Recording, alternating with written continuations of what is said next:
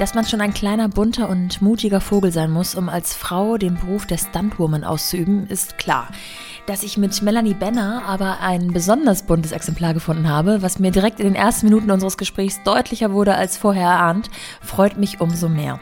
Wir sprachen über ihre internationale Karriere und wie es für sie war, das erste Mal vor George Clooney zu stehen.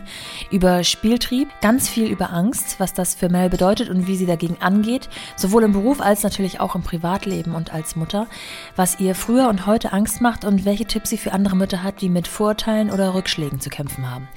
Denn auch wenn Mel heute sehr angekommen und bei sich ist, ist ihr Leben so gar nicht im traditionellen Sinne geradlinig. Mit 16 Jahren wurde sie bereits Mutter und baut sich seitdem ihr Familienkonstrukt mit ihrem heute 21-jährigen Sohn nach ihren eigenen Vorstellungen auf. Sie erklärt mir, dass das vor allem ein großer Motor ist, sich vor Bewertungen anderer zu schützen. Und zu diesen Vorstellungen gehören Veränderung und Bewegung. Und direkt in den ersten fünf Minuten unseres Gesprächs wird deutlich, wie bewegt Mels Leben tatsächlich ist. Denn bei den vielen Stationen muss man schon ganz genau hinhören, um alles mitzubekommen. Lehnt euch also zurück und hört ganz genau zu bei dieser Folge von The Mumpany mit Melanie Benner.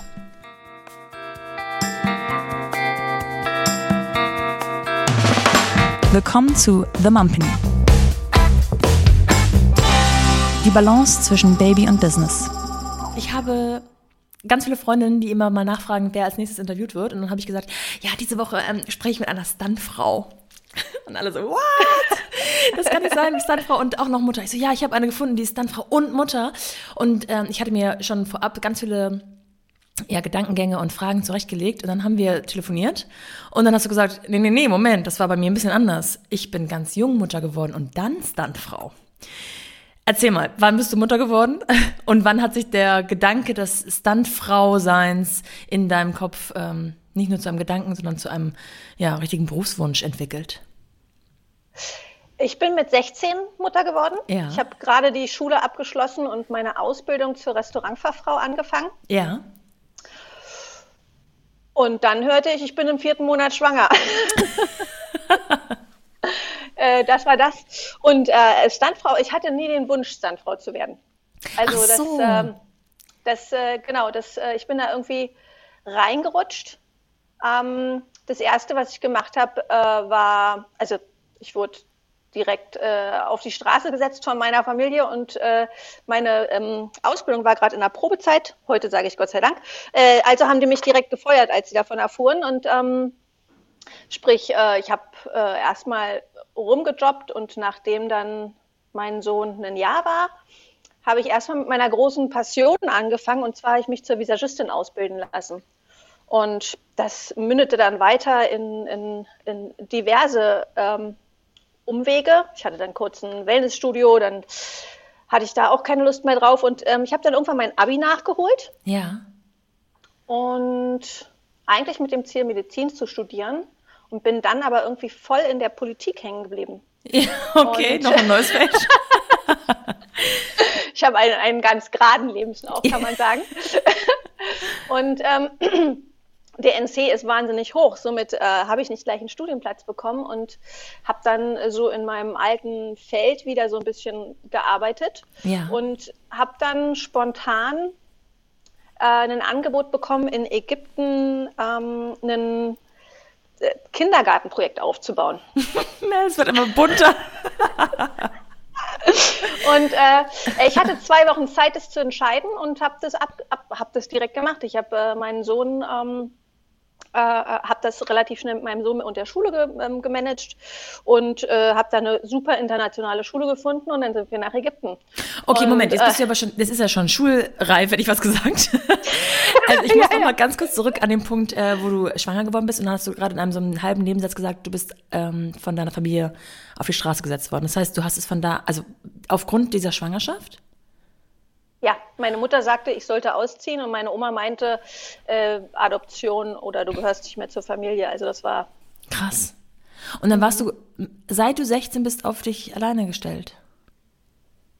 Äh, ja, also letztendlich schon ein bisschen zuvor, aber äh, genau, ja. dann bin ich ähm, nach ganz vielem Gucken, wie ich jetzt was machen könnte, von dem Vater der Familie aufgenommen worden. Das ja. war total großartig während der Schwangerschaft ähm, habe ich mich dann damit auseinandergesetzt, was ist Familie, was ist Mutter, was, also alles das, was ich jetzt aus meiner ähm, Kindheit nicht so kannte. Ja. Und die Mutter von äh, dem Vater, also die Oma, äh, die, die hat mich dann auch total gut begleitet. Also ich hatte unglaubliches Glück, in so eine, in, in eine ganz warmherzige Familie dann da reinzukommen. Und parallel habe ich mir mein eigenes Bild gemacht, wie ich ähm, meine eigene Familie haben möchte. Ja. Und dann hast du mit Hilfe dieser, dieser Oma quasi auch Ausbildung und ähm, all das, was du dir so vorgenommen hast, dann weiter realisieren können? Oder hattest du deinen Sohn einfach immer quasi bei dir auf dem Schoß, an der Brust, auf dem Rücken, an der Hand? Ich habe da nur ein Jahr gewohnt. Dann ja. ähm, habe ich äh, alles geregelt bekommen, dass ich meine eigene Wohnung haben darf. Man ist ja noch nicht mündig zu dem Zeitpunkt. Das heißt, mhm. es war, meine Mutter hat mir dann auch äh, schwierig, also Steine in den Weg gelegt und ja, genau. Ich habe dann ein Jahr später äh, mich dann aber auch von, von dem Papa getrennt und ähm, hatte dann auch nicht mehr, weil es schwierig wurde mit dem, mit dem Vater zum Anfang zumindest, ähm, nicht mehr so viel ähm, innigen Kontakt mit der Oma vor allen Dingen. Ja. Die Oma war übrigens auch bei der Geburt bei. Ja. Zwar, ähm, weil der Papa nicht da war. Gut, und ähm, nee, langsam habe ich mich dann wieder mit meiner Oma zumindest ähm, angenähert und die hat mich dann zum Anfang ganz viel unterstützt und ähm, ich hatte das große Glück, eine Freundin zu haben, die mir meine Schwester war, seitdem ich zwölf war und die hat auch äh, viel, ähm, ganz viel Beitrag dazu geleistet, ja. dass ich meine Ausbildung machen konnte und ähm, dann ja letztendlich auch relativ schnell meinen Laden aufgemacht habe. Wahnsinn. Also ich habe mich dann noch als Ganzheitskosmetikerin und, und Pigmentistin ausbilden lassen und dann war ich noch nicht ganz 18 und habe meinen Laden. Äh, Wahnsinn. Direkt in die Selbstständigkeit. Ja. ja, ich, ich war noch nie angestellt tatsächlich. Ja, und dieses, also das Wort Selbstständigkeit ist ja, scheint ja bei dir auch wirklich mehrfach besetzt zu sein, weil das ist ja auch also mit 18 habe ich jetzt noch keine gefunden, die direkt sozusagen ohne sämtliche Berufserfahrung ähm, äh, das gewagt hat und dann auch noch mit dem Kind zusammen. Ähm, okay, habe ich verstanden. Dann wird das Kind äh, schulmündig, ähm, äh, geht in die Schule und dann bekommst du aus welchen Gründen auch immer aus Ägypten das Angebot, dorthin zu gehen. Ähm, wie alt war der Kleine zu dem Zeitpunkt und wie alt warst du dann? So ungefähr? Äh, neun. Neun. Mhm. Und äh, kanntest du außer diesem Kontakt in Ägypten jemanden? Oder, äh, Nein. Nein, ich, ich, ich hatte, ähm, äh, ich war nie groß reisen irgendwie in meiner Kindheit und ich äh, habe letztendlich für mich ganz früh schon festgelegt, oder beziehungsweise für meine Familie äh, festgelegt, dass ähm, wir ganz viel reisen sollen, ich die Kulturen kennenlerne und vor allen Dingen andere Sprachen lerne. Und ja. somit war ich mit meinem Sohn von Anfang an, seitdem er klein war, ähm, immer in der Weltgeschichte unterwegs, äh, immer gearbeitet, Geld verdient und dann sind wir reisen gewesen. Ja. Und ähm, somit hatte ich keine Berührungsängste mit fremden Kulturen und ähm, mein Sohn auch nicht. Ja. Ich, äh, und das Einzige, was ich als Deal mit meinem Sohn, weil ich habe ihn natürlich gefragt, ob er das äh, machen würde. So. Ja. Und den einzigen Deal, den ich machen musste mit ihm, war, ähm, dass äh, ich dafür sorge, dass er ein Papa uns besuchen kommt. Ja. Und dann hat er gesagt, cool. Gebongt. Ja. Bisschen Sonne schadet nie. Okay, jetzt ist, genau. ähm, ohne da jetzt zu sehr in Vorurteile verschwinden zu wollen, aber Ägypten wahrscheinlich auch ein Land, wo eine junge, hübsche Mutter mit ihrem ähm, schon relativ alten Sohn ähm, vielleicht auch ein bisschen anders angenommen wird als, als ein, ich sag jetzt mal, intaktes Familienbild, oder? Was meinst du mit intaktes Familienbild? Naja, Mutter, Vater, Kind, ähm, verheiratet. Ähm, es Oh, also ich, ich habe immer einen Ehering getragen. Ja. So. Das ähm, war so äh, mein zweites Schutzschild. Das große Schutzschild ist natürlich mein Sohn gewesen. Ähm, das kannte ich äh, schon aus anderen Kulturen, dass das immer ein ähm, guter Schutzfaktor ist für eine junge Frau, die, ähm, die frei rumläuft. Ja. genau, und mein Ehering. Und äh, letztendlich habe ich relativ schnell dann auch ähm, einheimische Kontakte zu Männern gemacht, äh, die ähm, mir dann die Kultur dort, dort gezeigt haben und die haben mich auch weiter noch beschützt, dass mir da nichts passieren ah, ja. kann. Also ähm, ja, ich hatte total den Vorteil, dass ich, äh, dass sich alles gefügt hat und ich ähm, schnell Kontakte hatte, äh, um da frei, also wirklich Narrenfreiheit zu haben, was man sonst als, also ich denke, ohne Kind wäre mir das, also ohne meinen Sohn, wäre mir das nicht so leicht gefallen, weil ja. man relativ ja schnell, schnell ein, ein kategorisiert wird. So, mhm. dort. Und wie lange wart ihr dann insgesamt dort? Ein halbes Jahr erstmal. Ein halbes Jahr. Jetzt sind, bist du so Mitte 20 und ich höre immer noch nichts vom Traumberuf Frau. Nein. Wie geht's weiter? Ich habe mich, hab mich dann entschieden, äh, Islam und Politikwissenschaft zu kombinieren. Ja. Und habe Islam und Politik, habe Islam und habe Islam und Politikwissenschaft äh, studiert. Ja. Und ähm, jetzt kommen wir letztendlich äh, in die Richtung. Ich habe parallel immer schon gearbeitet, wie ich gesagt habe, nur immer ähm, Geld verdient, um dann zu reisen mit meinem Sohn. Und ähm, ah, irgendwann war ich so richtig abgefuckt von dem Studiengang.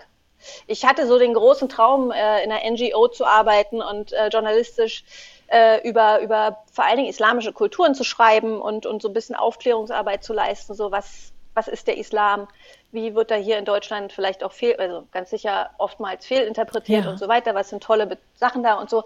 Und oh, ich war total äh, entzaubert und ich habe die Politik scheiße gefunden und, und, und alle Menschen irgendwie doof gefunden. Also ich bin, keine Ahnung, ich wurde total runter auf den Boden der Tatsachen geholt, wie viel, ähm, oder keine Ahnung, ich wurde entzaubert, sagen wir es mal so. Ja.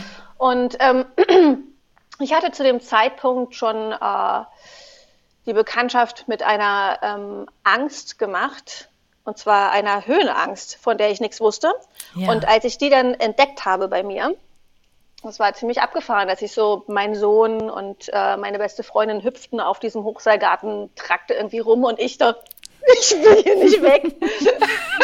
ich, ich, ich fand das so beschissen, dass ich dachte, okay, also das, das, das ist ja keine Situation. Also das war drei Jahre zuvor oder so. Und ähm, dann habe ich mich äh, bei dem letzten Parcours, wir sollten auf so ein, so ein Stäbchen, also auf so einen Holzstamm 25 Meter hochklettern, gesichert von irgendwelchen Menschen, die ich nicht kannte. Und äh, dann das letzte Ding war ohne Festhalten mit dem Bein nach oben drücken und dann gucken und dann sollte man auch noch gehalten von diesen ahnungslosen Menschen äh, ins Nichts springen. Ja. Und ich habe ich habe mir oben im Parcours schon gesagt, so eine, das, das, das, das nimmt ein Ende, diese Angst, das gibt es nicht. Und dann ähm, habe ich dieses Stäbchenklettern äh, dazu genutzt, mir das irgendwie zu beweisen, dass ich dieser Angst keine Chance gebe. Und habe da, ich glaube, eine halbe Stunde, die, die waren begeistert alle, eine halbe Stunde nach oben gebraucht. Und ähm, das war letztendlich der Anfang, dass ich gesagt habe, okay, also ich werde erstmal nebenbei, neben dem Studium, ich mache äh, die Ausbildung zur Hochseilgartentrainerin ja. um das irgendwie in den Griff zu kriegen. Und das nahm seinen Lauf, sodass ich letztendlich Klettertrainerin äh, wurde. Also nicht nur im Hochseilgarten, sondern halt auch im, im Huch, sehe ich dich nicht mehr? Ähm, sondern halt äh, auch richtig klettern, in, ähm, habe ich Touren gemacht äh, mit, mit Höhlenklettern und so weiter. Also habe alles gemacht, ähm, was, was Höhe betrifft. Und ähm, so, nun war ich, äh, wie gesagt, beim Studium an dem Punkt, dass ich äh, abgenervt war und, und, und keine Lust mehr hatte, irgendwie keine Perspektive mehr sah in dem Ganzen. Und ähm, bin mit den Menschen von, von Jochen Schweizer, da habe ich auch schon bei Jochen Schweizer gearbeitet beim äh, Baseflying. Und die meinten so, ey, lass uns mal nach Dänemark, da gibt es einen Stunt-Workshop. Ja so brennen, fallen, irgendwie, also nur, nur Bullshit machen, also nur, nur Unsinn machen. Und ich so geil, das ist, das ist, äh, ich hatte gar kein Geld dafür, aber das war mir völlig wurscht. Ich musste raus aus meinem Kopf und diesen trostlosen Politikinformationen. Und ähm, dann sind wir äh, nach, äh, nach, nach Kopenhagen und sind drei Tage völlig durchgedreht. Und, also ich hatte so viel Spaß wie lange nicht mehr. Also ich meine, ich bin ja mit meinem Sohn quasi auch erwachsen geworden, habe mit meinem Sohn auch ganz viel Kindheit nachgeholt. Und das war letztendlich auch dieser Stunt-Workshop für mich. Das war äh, Kindheit pur. Die haben gespielt, wie man sich kämpft, wie man sich, also wie man sich schlägt. Äh, also keine Ahnung, alles, was ich selber früher auch gemacht habe. Und ähm, dann war da auch schon mein erster Dreh tatsächlich. Und von da an rollte das total los. Erstmal dachte ich, okay, ich mache das nebenbei. Dann bekam ich aus Österreich einen Anruf, dann bekam ich aus Dänemark wieder einen Anruf. Dann, keine Ahnung, es ähm, wurde immer mehr. Warst du denn da die einzige Und, Frau oder sind da äh, grundsätzlich weniger Frauen als Männer? Ja, ganz klar. Also ja. das waren ähm, vielleicht ein, oh Gott, ich vielleicht waren wir drei, vier Frauen oder ja, so okay. und ähm, der Rest Männer. Ähm, ja, und von da an ähm, rollte das so los, sodass ich, ich glaube, das war jetzt vor zehn Jahren oder vor neun Jahren war dieser Workshop und ähm, bei diesem Workshop habe ich dann gleich mich erinnert gefühlt an, meinen, an meine Hochseilgarten oder beziehungsweise an diese Höhenerfahrung, an dieser Angst, weil da hieß es dann, ähm, die haben dann so einen Full Burn gemacht, ne? Und ähm, ähm, so, also der Guinness World Record äh, ähm, Holder von, vom längsten Fullburn, der war halt auch da. Also Moment, ähm, Fullburn, also als Laie, du hast dann so einen Anzug an und brennst einfach komplett von oben bis unten. Oh genau, genau. Und, das, und das, da wurde das so erklärt, so okay, du musst jetzt das machen, wenn du nach vorne läufst, darfst du einatmen, wenn du nach hinten läufst, auf gar keinen Fall einatmen, weil dann gehen die Flammen ah, in die ja. Lunge und so weiter. Und ich dachte, ach du Scheiße. Ja. ich habe und das hat mich an, an, an eine ganz alte Angst erinnert. Also dieses Gefühl, ich war sofort damals auf Mallorca, wo ich fast ersoffen wäre. Und seitdem habe ich eine ganz starke äh, ähm, Erstickungsangst ja. entwickelt, was, wovon ich gar nichts wusste. Das war ganz subtil irgendwo im Hinterkopf. Und ähm, die ist so hochgekommen bei dieser Erklärung von wegen Feuer in der Lunge und Ersticken. Und ähm, ich fand das so spannend. Also es war das Gefühl wie auf den Stäbchen klettern, dass ich das, also meine Reaktion, meine, ähm, kon mein Kontrollverlust über mich, also dass man Dinge macht, die, die jeglicher Art von Logik äh, widersprechen, so, ne? Ähm, das fand ich wieder spannend. Und gleichzeitig äh, war dann, also somit, ich habe den Fullburn erstmal gemacht. Ähm, und der Adrenalinkick, ich fand den großartig. Und äh, dann hat der, ähm, der Typ, der mich angezündet hat und der vor allen Dingen so hauptsächlich für diese, für diese Feuersache da zuständig war, ähm, ist ein Österreicher und wie gesagt dieser World Record Holder. Und äh, der hat mich als nächstes auch direkt gebucht. Also wir haben uns super verstanden. Ja. Und ähm, das war ganz klar für mich dann auch das Eintauchen in, in, in die Spezialität, nennen wir es mal, ähm, von Feuer. So, ja. Das war das äh, nächste, was ich nach der Höhe, wo ich dann Spezialistin mit Seiltechnik quasi für mich so persönlich wusste, um so ein bisschen Kontrollwahn, ne? Dass ja. äh, äh, ich dann ähm, mich ganz in das Thema Feuer ähm, reinsaugen lassen habe. Und so nahm das Ganze seinen Lauf. Wie gesagt, zwei Jahre war ich dann so ein bisschen und habe noch studiert. Und ähm, dann hatte ich, hatte ich, ich wollte nie so richtig in, in Deutschland arbeiten. Mhm. Ich habe so ein paar Leute kennengelernt und die fand ich irgendwie affektiert und kacke. Und also damals, ne, so ja. keine Ahnung. und, äh, ja. und dann aber hat äh, mich ein Koordinator aus, aus Berlin, den ich auch schon kennengelernt hatte und auch ziemlich affektiert und kacke fand. Äh, so richtig, ja, so ein richtiger Gockel war der irgendwie beim ersten Mal, als ich den gesehen habe. Und der schrieb mich irgendwie an, so von wegen, äh, hier willst du die und die dubeln, ähm, Kinofilm, bla bla. Und das, was passieren sollte, so fand ich irgendwie so spannend. Äh, und ich habe gleichzeitig auch cool mit dem auf einmal geschrieben, dass ich Ja sagte. Ich hatte aber zu dem Zeitpunkt einen Bänderriss ich habe mir beim Schlittenfahren komplett alle Bänder gerissen. Oh nee, im Privaten Kunst. quasi. oh Gott. ja. ja. Wohl gemerkt, ohne meinen Sohn. Ja, das muss man mal dazu sagen. Ich war mit meiner damaligen besten Freundin Rodin. Egal, jedenfalls musste, hatte ich noch drei Wochen Ausheilung. Und ähm, naja, dann ähm, sind wir so verblieben, dass ich mich drei Wochen später melde. Und das habe ich dann auch gemacht, allerdings auf dem Weg zum äh, Not-OP. Oh, ja. äh, dass ich ihm absagte und sagte, also, ey, ähm, irgendwie äh, hat sich äh, meine Bandscheibe hat fast mein Ischiasnerv zersägt ja. und so war ich dann äh, auf dem Weg zum Not-OP und das war erstmal so die Frage, so wahrscheinlich kannst du nie wieder normal laufen, weil ich habe mein komplettes rechtes Bein nicht mehr gespürt und ähm, also ich war total auf Morphium und naja. Und ähm,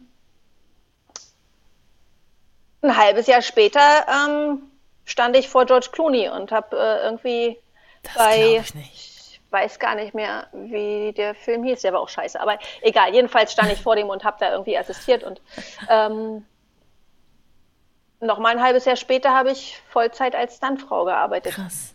Und das war dann damit auch der sofortige internationale Durchbruch, ne? Also wenn man vor George Clooney steht, dann ist das nicht nur der Traum jeder zweiten Frau gefühlt, sondern auch, ähm, auch ein Zeichen dafür, dass man dann wirklich auch gesehen wird.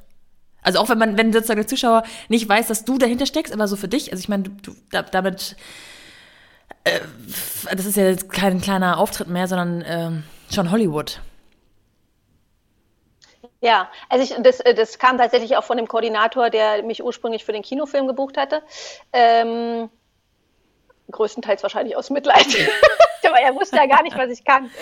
Ähm, äh, und äh, ich, ja, also ich habe nie den Bezug so richtig zu diesem Hollywood-Kram gehabt tatsächlich. Ja. Also auch, wie gesagt, ich, mein damaliger Freund hatte auch ganz viel Schauspielkontakte und so und ich fand die immer kacke. Keine Ahnung, irgendwie fand ich die, ah, dieses affektierte, mhm. wir sind was Besseres so. Also das kam erst viel später, dass ich ähm, andere Leute auch kennengelernt hatte äh, die großartig sind. Ich meine, die, also die Filmbranche besteht aus ganz vielen Leuten und äh, einige sind davon kacke und einige nicht, so ja. wie alles, ne? Ja. wie überall. Ähm, ich fand es viel spannender, dass ich irgendwie George Clooney vor dem stand und dachte so, das ist mir jetzt aber egal. das war, ja. ja. war mir und ähm, ich glaube, das war viel eher dann ähm, auch das Beeindruckende wahrscheinlich von, äh, von, von, von dem Koordinator oder auch für mich selber, dass es mir egal war, ja wer da vor mir stand, ich nicht nervös war oder so, sondern ähm, viel cooler fand, was ich da machen durfte. Ja. Und die Sachen, die man da ausprobieren kann. Und auch dieses Kindsein tatsächlich, ähm, mit wilden Sachen rumzuspielen, wo man im Lebtag nicht dran denkt. So. Ja. Wie, also dein Sohn ist ja zu dem Zeitpunkt schon, ähm, der versteht ja alles, kriegt alles mit und ist weiß ich nicht, vielleicht auch manchmal dabei oder hast du den eher dann zu Hause gelassen? Wie fand er das, dass seine Mama so einen eher besonderen Job hat, sag ich mal? Ähm, Ach, ich glaube, dem war das, der, der hatte immer genauso viel Spaß wie ich dabei, weil er, ähm, also er war bei vielen Workshops mit dabei und die Leute fanden es großartig. Er war schon immer ähm, ein begeisterter äh, Mittelalter-Fan, so mit Schwertkampf und so. Ja. Und ähm, als ich dann, und ich kann das gar nicht, bei mir sieht das total dämlich aus, aber er ne, hat dann irgendwie, ich habe dann trotzdem mal so einen Workshop gemacht und äh, er war dann auch mit, das war auch wieder in Kopenhagen. Und ähm, dann haben die Leute ihn angefangen zu trainieren. Oder wenn man dann so Seiltechnik irgendwie Ach, ausprobiert cool, ja. hat, ähm, äh, war er auch in dem System drin und durfte damit rumhüpfen und sich ausprobieren. Und auch bei allen Klettereinheiten und so, er war immer mit dabei. Und ähm, war meistens auch einfach besser als ich. Ja. und ähm, äh, so dass wir tatsächlich auch seitdem er 16 war, war er dann ähm, auch teilweise mit vor der Kamera. Ah ja, so. das hätte ich als Hat er relativ mhm ja, hat er, hat er tatsächlich dann zum Anfang auch, also klar, Pubertät und eine, eine nicht so einfache Phase, ne? Und ähm, fand er erstmal gar nicht so cool. Auch eine gute ähm, äh, Info so für ihn selber erstmal gewesen, ne? Und ähm, letztendlich jetzt aktuell arbeiten wir viel bei, bei Seiljobs zusammen, weil wir halt eine, also die tiefe Verbindung ja. zwischen ähm, Mutter und Kind ähm, diese Fühligkeit, die man bei Seiltechnik einfach braucht, das ist abgefahren. Wir haben teilweise Aufnahmen von uns, wo wir die Millisekunde genau zum richtigen Zeitpunkt dasselbe machen. Das ist abgefahren. Also ich kriege jedes Mal Gänsehaut, ja. wenn wir dann zusammen irgendwie, also auch wenn jetzt äh, ähm, mal was nicht so gut läuft, wir, wir, kennen uns so in- und auswendig, dass wir uns gegenseitig total gut auffangen können. Ähm, genau, also oftmals ist er mit äh, vor der Kamera, wird jetzt nicht, also von Anfang an war klar, dass es nicht sein äh, Lebensweg sein wird, obwohl er gut könnte, wäre super. Ja. Ähm, und er nutzt es A, um Geld zu verdienen und Spaß mit mir zu ja. haben. Wir haben halt, ne, es ist ja äh, immer eine verrückte Zeit. Und genau. Hast du war, irgendwann mal ja. erlebt, dass ähm, ja, Leute dich schräg angeguckt haben, weil du das Ganze als Mutter machst und dann vielleicht auch noch deinen Sohn mitbringst. Oder ähm, dass die Leute des, aufgrund dessen, die irgendwelche Steine in den Weg gelegt haben oder dich beurteilt haben. Oder bist du einfach dann da in so einer Bubble, dass da keiner so richtig ähm, bewertet?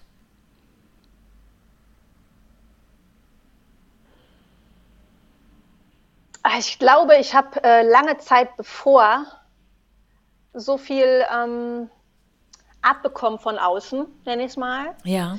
Dass ich äh, irgendwann für mich ähm, entdeckt habe, dass ich ausschließlich meiner Intuition folge und ähm, überhaupt gar nicht mehr darauf achte, was von außen kommt. Sei es jetzt, ob, ob irgendwelche gesellschaftlichen Konstruktionen ähm, für mich einfach total unpassend waren oder für uns total unpassend waren und ich die dann äh, für mich aufgehoben habe, aber auch, keine Ahnung, äh, äh, Vorurteile von Lehrern oder sowas, ne? wenn mhm. so ein junges Mädchen äh, in Anführungsstrichen ähm, da ist und klar, wir wurden oftmals als, als, als Bruder und Schwester ähm, bezeichnet, aber ähm, kam dann auch mal so von, von, von seiner ersten Klassenlehrerin sowas wie äh, beim Elternabend 30 Leute, erster Elternabend und ähm, erzählt sie von der Klassenfahrt und äh, spricht mich dann direkt vor allen an, ohne Zusammenhang so, naja, ähm, ähm, den, den, den Antrag für Sozialamt oder Hartz IV oder wie das heißt, ähm, äh, können Sie ja denn da und da abholen. Mhm. So.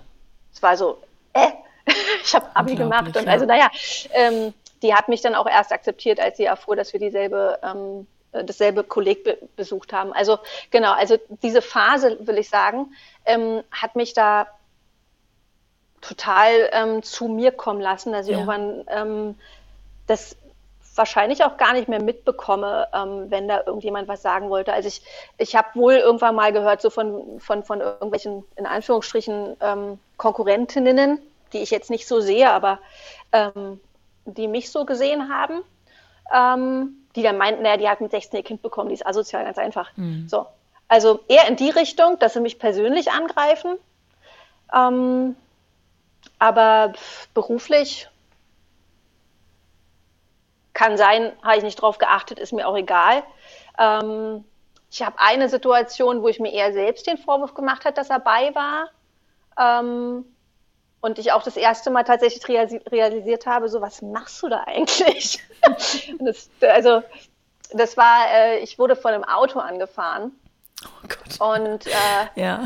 und, und er war halt um, es war bei uns um die Ecke damals von der damaligen Wohnung und ähm, dann gesagt so, ey, wenn du Bock hast, komm vorbei, so, ne? Und also so völlig äh, Flachs, ähm, wie sonst auch. Und dann kam er vorbei und ähm, die meisten Leute kennen ihn, also er durfte dann auch ans Set und so ich war längst in Kostüm am Auto dran und so und es war äh, dunkel und naja, Autounfall, ne? Es ist, tut meist auch weh.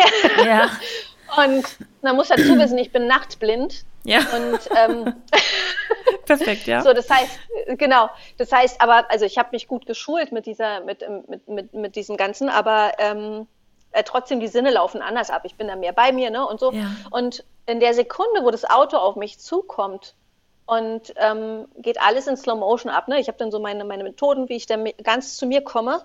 Und also wirklich eine Millisekunde, bevor das Auto mich traf, ist mir mein Sohn eingefallen, dass der gerade zuguckt.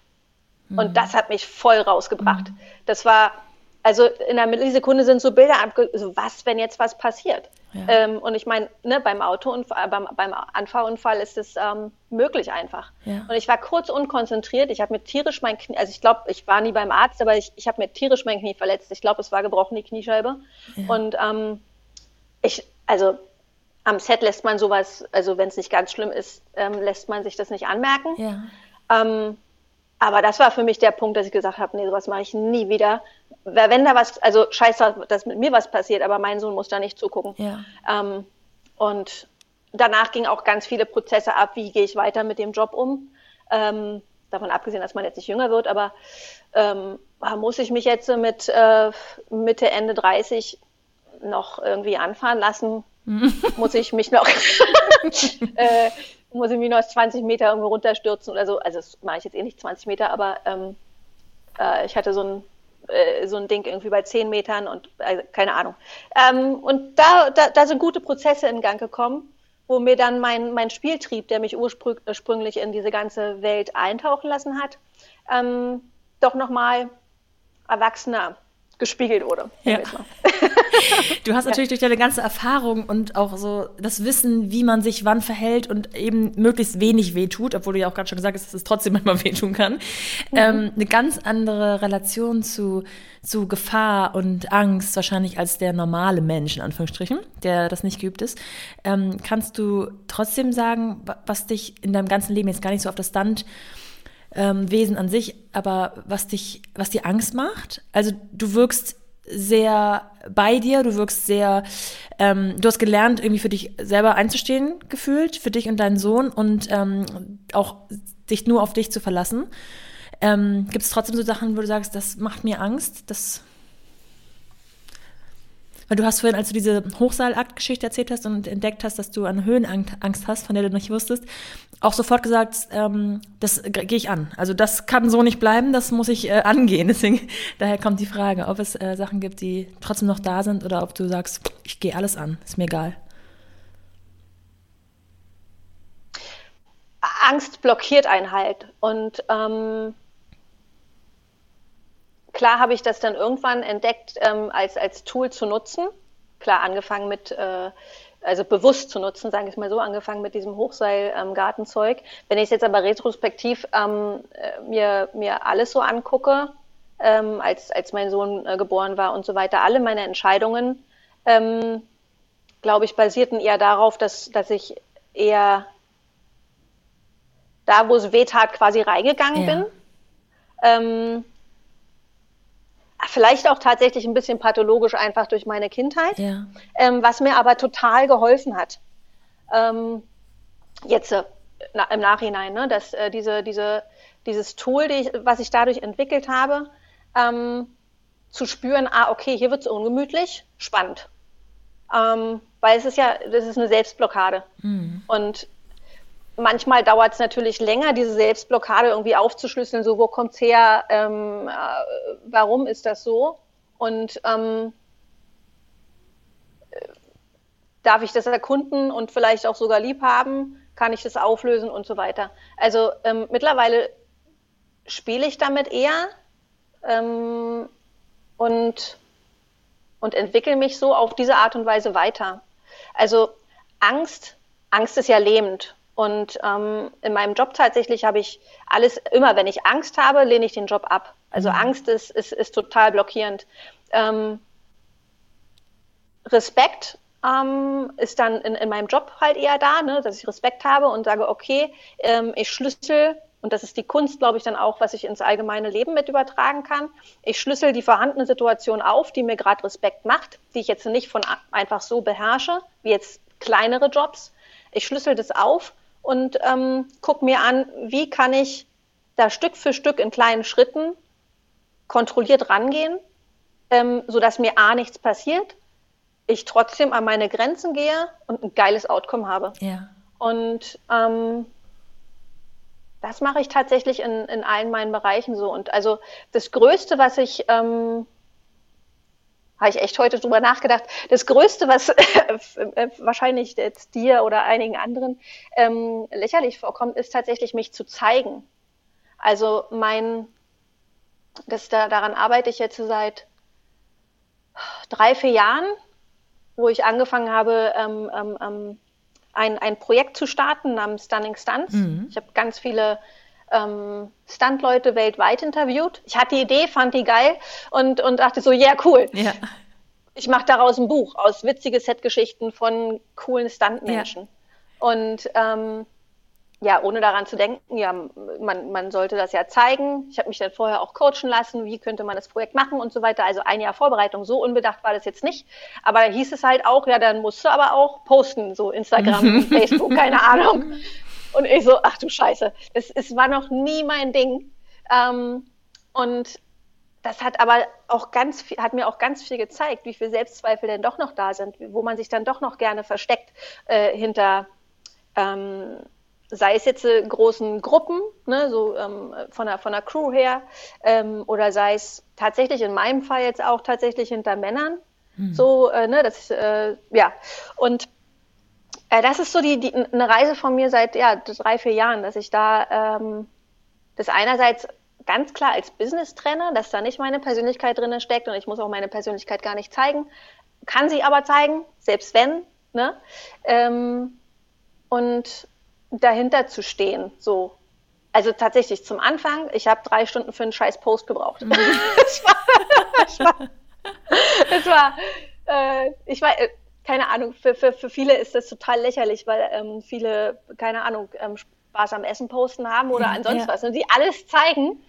Und ähm, das ist für mich aber eine, eine, eine große Reise der Selbsterkenntnis ja. äh, gewesen. Ich würde sagen, die ist jetzt ähm, relativ aufgelöst, äh, aber das war eine gute Reise, die, also ich meine, Angst, wenn man, ne, also wenn man äh, anfängt zu schwitzen und ein bisschen ja, zu, oh mein Gott, äh, zu hyperventilieren, kann ich sagen, ja. Also für mich Social Media. das finde ich echt geil. Gute Erkenntnis, dass das äh, bei dir mehr Adrenalin in Form von Angst auslöst. Ja. ja. Es gab eine, ähm, ich sage jetzt mal Kollegin von dir, jetzt habe ich gerade ihren Namen vergessen, aber du hast sie auch gerade neulich nochmal gepostet, die hatte einen sehr schwerwiegenden Unfall am Set, hat auch ihren linken Arm verloren. Mhm. Ähm, ist, glaube ich, selber keine Mutter. Bin mir nee. gerade nicht sicher. Und nee, ähm, dadurch, dass du sie gepostet hast, bin ich auf sie aufmerksam geworden und habe auch natürlich dann gewusst, dass ihr da irgendwie verbandelt seid, ihr euch wahrscheinlich auch persönlich kennt und so weiter und so fort. Wenn sowas passiert, sowas, ähm, ähm, ja, du erfährst, löst das dann bei dir nochmal irgendwas aus? Auch in Bezug auf deinen Sohn oder auf die Verantwortung, die du für dich selbst trägst? Oder weißt du das einfach einzuschätzen und kennst das Risiko und sagst, ja, that's part of the business? Ähm, oh, das ist, glaube ich, drei, also nein, das, äh, das ist dreigeteilt, würde ich sagen. Ja. Ähm, das erste in Bezug auf äh, mich selbst und meinen Sohn. Mh, gewissermaßen schon, weil man dann doch durch die Geschichten, ich habe Oliver Jackson selber interviewt, dadurch haben wir uns kennengelernt und ich habe viele Menschen interviewt, die ähm, Unfälle gesehen oder selbst erlitten haben. Und äh, selbst äh, auch ich hatte ähm, einen Unfall von vor vier Jahren, der jetzt auch nicht so ähm, super war und hätte wirklich beschissen ausgehen können. Ja. Mm, und da ist eher dann der Faktor in meinem Kopf, wie unkontrollierbar trotzdem die kontrollierbarsten Sachen sind.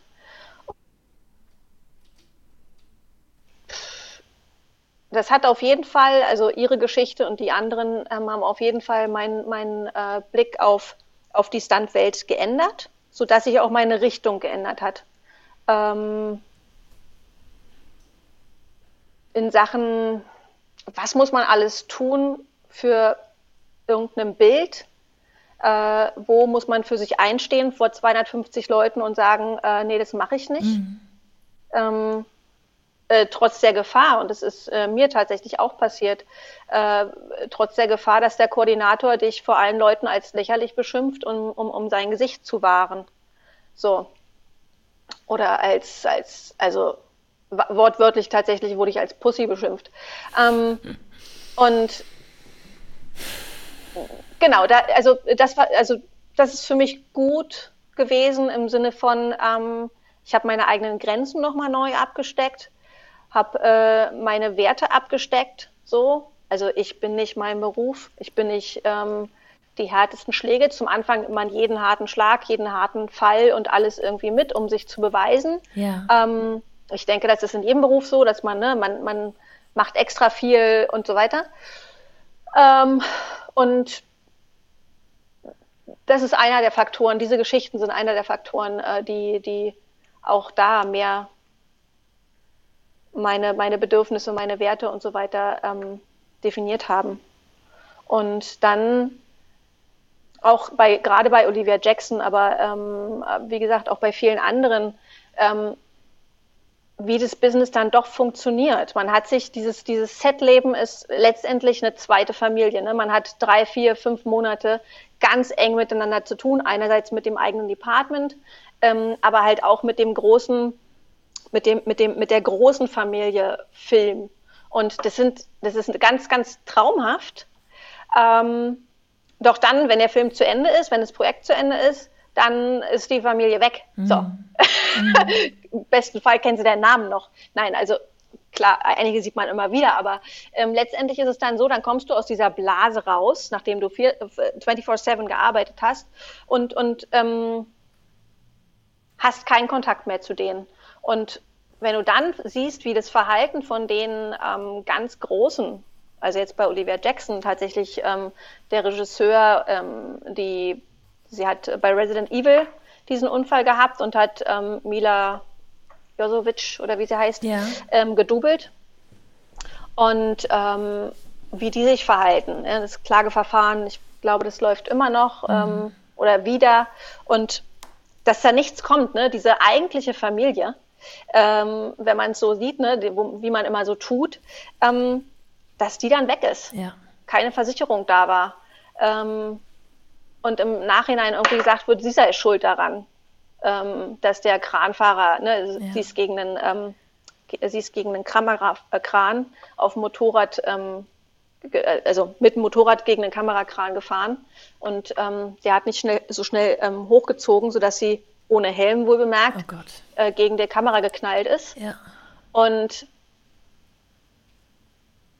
zusätzlich war dieser Drehtag unnütz. So, das mhm. ist äh, jetzt speziell in ihrer Geschichte, aber das äh, sagt sehr viel aus über das gesamte ähm, Spektrum. Ähm, das Drehbuch sagte sonniger äh, Sonnenschein, äh, sonniger Sonnenschein, ne? Mhm. also es sagte Sonne mhm. an äh, und es schüttete ohne Ende. Ähm, aber es war der erste Drehtag und äh, die Produktion hat so viel Druck gemacht, ähm, ne, Geld und so weiter. Jetzt hat man alle Leute zusammengeholt. Also Geld regiert die Welt und auch äh, somit das Filmgeschäft, äh, dass sie halt Druck gemacht haben, wir drehen jetzt trotzdem. Somit ist sie auf total nasser Straße. Ja. Äh, mit total nassen Haaren ohne Helm, sollte später mit Face Replacement dann gemacht werden, sollte eine Szene ge ähm, gezeigt werden, die Sonne erzählte. Mhm. Das ist faktisch nicht möglich. Ja. Mit den besten Visual Effects Leuten ist das nicht möglich. Das heißt, sie wussten von Anfang an, dass dieses Material nicht benutzt werden kann. Ja. Und trotzdem haben sie eine Frau so in Gefahr gebracht.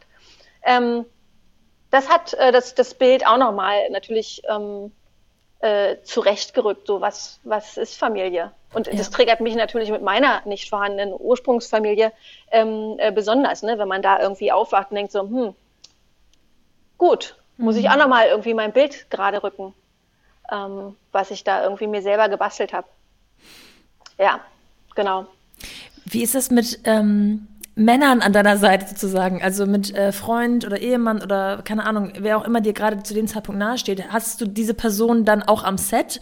Kann die immer damit umgehen? Oder ähm, sagst du, okay, nach dieser einen Erfahrung mit meinem Sohn, der ähm, sozusagen gesehen hat, dass ich in dieser einen Szene angefahren werden sollte, habe ich entschieden, dass ich das absolut trenne? Hm, seit, seitdem ich im Standgeschäft bin, habe ich nur, ähm, äh, also erstens äh, zwei, ähm, zweieinhalb. Ja. Ähm, äh, aus dem Standgeschäft gehabt, so mit. Ähm, Ach, die kannten äh, sozusagen und, und, die, die Bubble. Genau, und, und, äh, und die machen weitaus schlimmere Sachen ja, okay. als, als äh, das, was ich gemacht habe. Somit ähm, war da kein, das war alles kein Thema. Okay. Genau. Ähm, Juicy Facts. Du hast jetzt das Buchprojekt angesprochen. Du hast dich also mit ganz vielen an, äh, ausgetauscht, die lustige, wilde, verrückte, gefährliche Szenen zu berichten haben und selber Stunt Männer oder dann Frauen sind und das in diesem Buchprojekt zusammengefasst. Ähm, wie weit ist dieses Projekt? Ähm, ich habe parallel auch alles gedreht. Ja. So, das heißt, ähm, das Buchprojekt ist jetzt gerade, dass ich ähm, die, die Geschichten Schritt für Schritt äh, schreibe und äh, zu, ähm,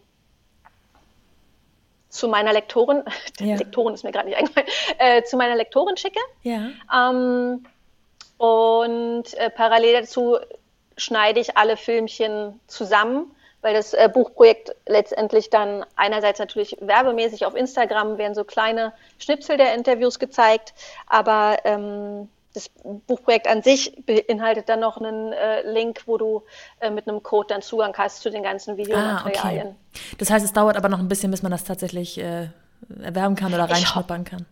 Ich hoffe Ende des Jahres. Ah, ja, ich hoffe okay. so im Herbst. Okay. Ich hoffe im Herbst. Also es, äh, jede freie Minute sitze ich daran und schrei äh, schreibe und schneide. Ähm, genau. Aber ohne jetzt zu viel zu verraten von den Geschichten, die du da be beschreibst, ähm, hol uns doch mal mit rein. Wie läuft so ein Alltag am Setup? Also ähm, weißt du, wenn du die Rolle annimmst, schon genauer oder konkreter, auf was für ähm, Szenen du dich einstellen musst? Oder ist das alles eine totale Überraschungstüte? Hm, das ist unterschiedlich, in welcher Position ich arbeite und mit welchem Stunt-Koordinator ich arbeite. Also einerseits mache ich ja, ähm, ich koordiniere auch, das heißt, ähm, ich bin mal vor der Kamera, aber ich bin auch hinter der Kamera äh, mit jemandem vor der Kamera. Ah, ja. Ähm, und also als Koordinatorin habe ich natürlich das äh, Drehbuch äh, vor Augen und, und weiß somit alles. Habe vorher viel äh, mit anderen Departments, mit dem Regisseur und so weiter ähm, gesprochen, wie was aussehen soll. ähm, gegebenenfalls mit dem Schauspieler oder wem auch immer ähm, vorher auch sogar geprobt. Ähm, wenn ich selber vor der Kamera stehe, ähm, hängt das wirklich vom Koordinator oder der Koordinatorin ab. Ähm, manche sagen, geh mal dahin ja. und dann fahre ich, äh, dann erfahre ich tatsächlich ähm, auf dem Weg äh, zum Set von der Kostümfrau, äh, die mich dann anruft und sagt, äh, sag mal, was hast du für eine BH-Größe? und äh, dann erfahre ich, dass ich da halb nackt quasi bin. Ja. ähm, also nicht, dass ich das gut finde, aber das passiert. Ähm, und Manche äh, schicken auch das gesamte Drehbuch, dann, dann probt man, man redet viel, man entwickelt. Also wenn es jetzt äh, gerade ein gesamtes Projekt kann es sein, dass man halt ähm, Wochen zuvor anfängt zu entwickeln, wie was aussehen soll, immer wieder in Abstimmung mit der, äh, mit der Regie, mit dem Kameramann abspricht, äh, wie es noch besser geht und so weiter. Mhm. Und. Corona-bedingt bei dir wie bei allen vielen anderen ist das Ganze jetzt ein bisschen runtergefahren oder könnt ihr einigermaßen weitermachen? Äh, ich habe jetzt äh, selbst vor ähm, zwei Monaten angefangen, mir eine Pause zu nehmen. Also ja. aktuell ähm, sage ich alles ab. Ähm, und also somit reden wir eher bei mir jetzt in meinem Fall über letztes Jahr. Und ähm, ja, bei den, äh, zum Anfang war ja komplett alles dicht gemacht worden. Da ähm, äh, wurde, wurde alles abgesagt. Und immer in den offenen Phasen geht es eigentlich total rund. Also es wird unglaublich viel gedreht. Die Filmleute haben ähm, ganz schnell äh, Konzepte entwickelt. Man wird vor, am Tag äh, direkt da vor Ort immer getestet, ähm, auf dem Weg dorthin einen Tag zuvor und so weiter. Ähm, man rennt mit Maske rum. Zum Anfang war es sogar so, dass ähm, wir dann äh, als Standleute eher noch die, die zusammen, also die, die engen Szenen quasi gemacht haben. Ähm, statt die Schauspieler, so ja. von hinten. Ja. genau. Ähm, ja, also was, und auch aktuell, was ich so mitbekomme, geht es total ab. Aber ja. aktuell bin ich halt nicht in der Bubble drin ja, und so. Ja. Weiß gerade nicht. ähm, ich habe immer wieder auch ähm, das Vergnügen, dass mir Hörerinnen schreiben, gar nicht so öffentlich, sondern mir tatsächlich persönlich und äh, mir so ein bisschen mitteilen, welche Gedanken sie haben, welche Herausforderungen, welche Ängste und so weiter und so fort. Und jetzt bist du eine Mutter, die ähm, ja, wie soll ich sagen, also du wirktest jetzt, wenn du es rückblickend erzählst, nicht so sehr ähm, beängstigt von Situationen wie, okay, ich habe jetzt Verantwortung für mich alleine und für ein Kind und ich habe eigentlich noch keine Ausbildung, okay, das mache ich jetzt erstmal.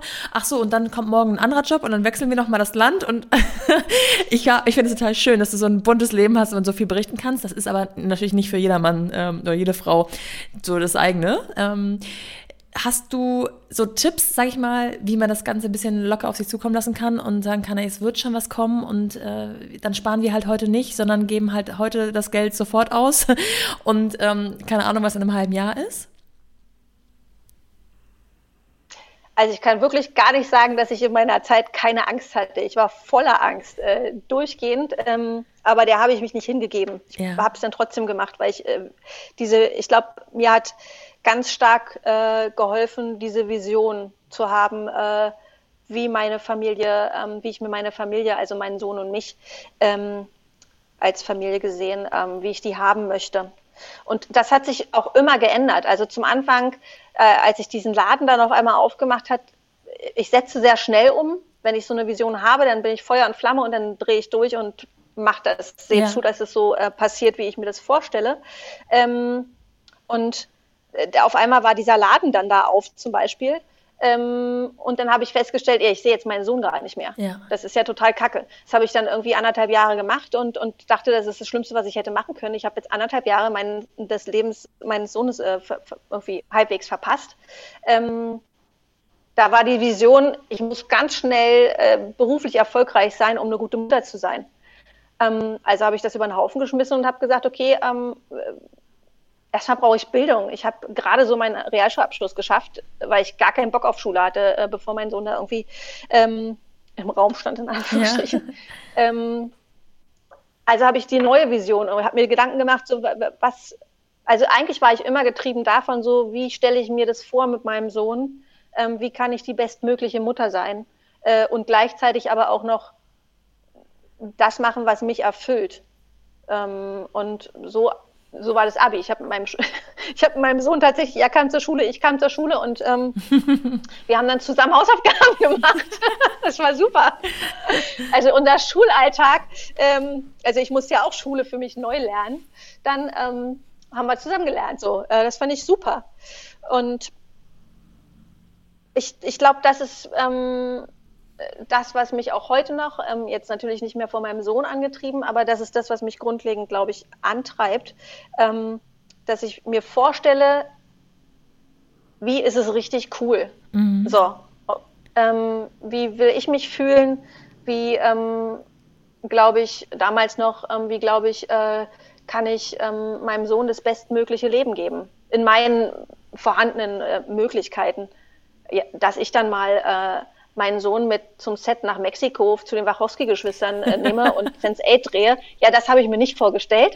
Ähm, das war dann einfach machen.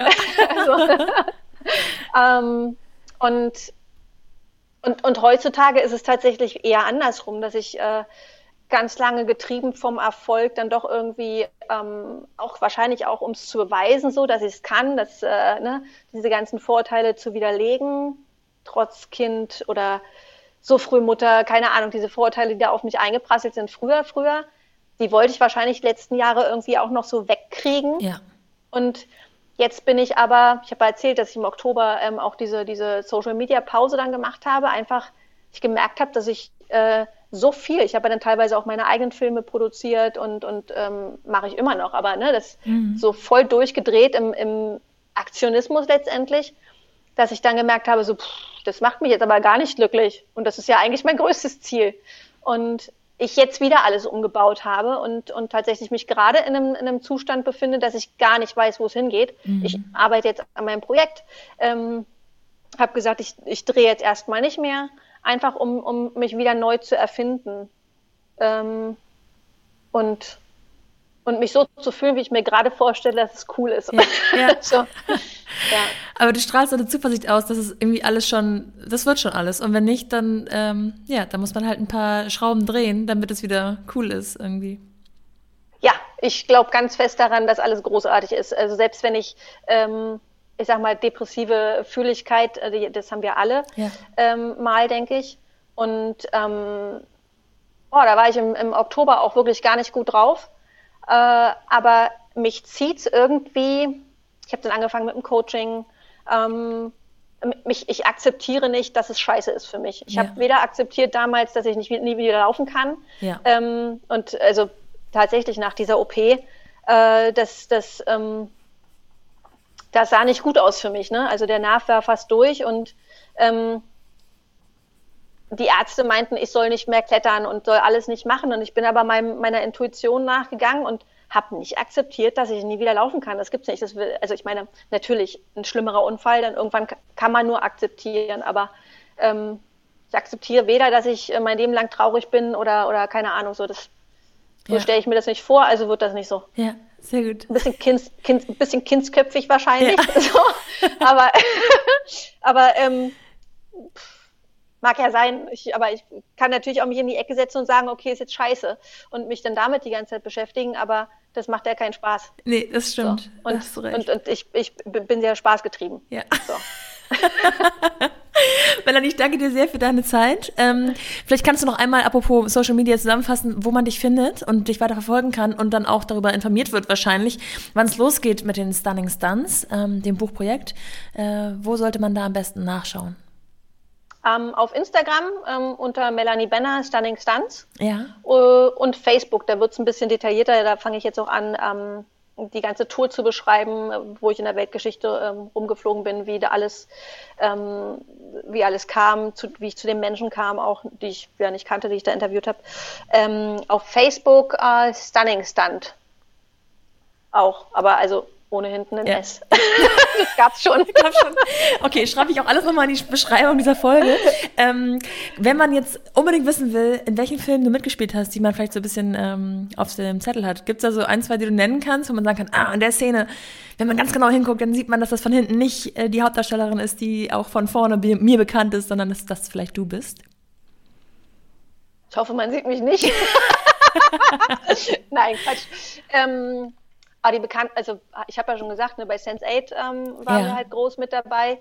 Dann ähm, Cure for Wellness hat mir Spaß gemacht. Ich, ich, fand den Film auch gut, aber ich, also ich hatte so zwei Ziele tatsächlich. Einmal mit den Wachowski-Geschwistern zusammen zu drehen und mit Gore Verbinski. Ja. So, ähm, den, den finde ich einfach großartig und wir haben Cure for Wellness mit dem zusammen gemacht. Also ähm, das war für mich großartig. Ähm, ganz furchtbarer Film Hitman. Ja. äh, Dark, Dark wird ja jetzt auch gerade ah. wieder ähm, die nächste Staffel. Bei Dark habe ich mitgemacht. Ähm, äh, Weißen See für die Deutschen ähm, auch ganz schön, finde ich. Ja. Ich habe auch eine Seite gefunden im Internet, wo man all das nochmal nachgucken kann. Da ist zu jedem Projekt, glaube ich, sogar ein Link hinterlegt. Da kann man dann äh, noch mehr. Ja, hey. ja, ja, habe ich gefunden. Werde ich auch nochmal die Beschreibung machen. Ähm, ich danke dir sehr. Ich finde es. Ähm, ich habe großen Respekt vor deiner ganzen Reise. Ich finde es herrlich, dass du solche äh, vielen Varianten deiner Lebensgeschichte erzählen kannst und auch total klasse, dass dein Sohn das alles schon so miterleben durfte und dementsprechend auch rumgekommen ist, in Anführungsstrichen. Also ihr scheint ein gutes Team zu sein. Ich wünsche dir alles, alles Gute und vielen, vielen Dank. Gerne, Dankeschön auch. Hat Spaß gemacht. Fand ich auch.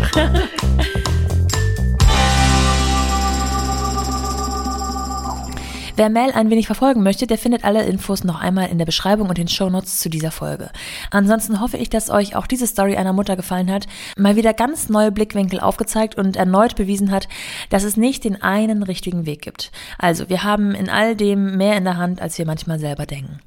Ich freue mich über euer Feedback bei Instagram unter mumpany-podcast oder Facebook unter mumpany.podcast oder natürlich in Form von Abos für diesen Podcast, Bewertungen oder Empfehlungen. Das ist nämlich für alle Podcasts Podcaster leider total wichtig. Deswegen freue ich mich, wenn ihr da einen Kommentar hinterlasst. Soweit von mir. Bis dahin, eure Nora.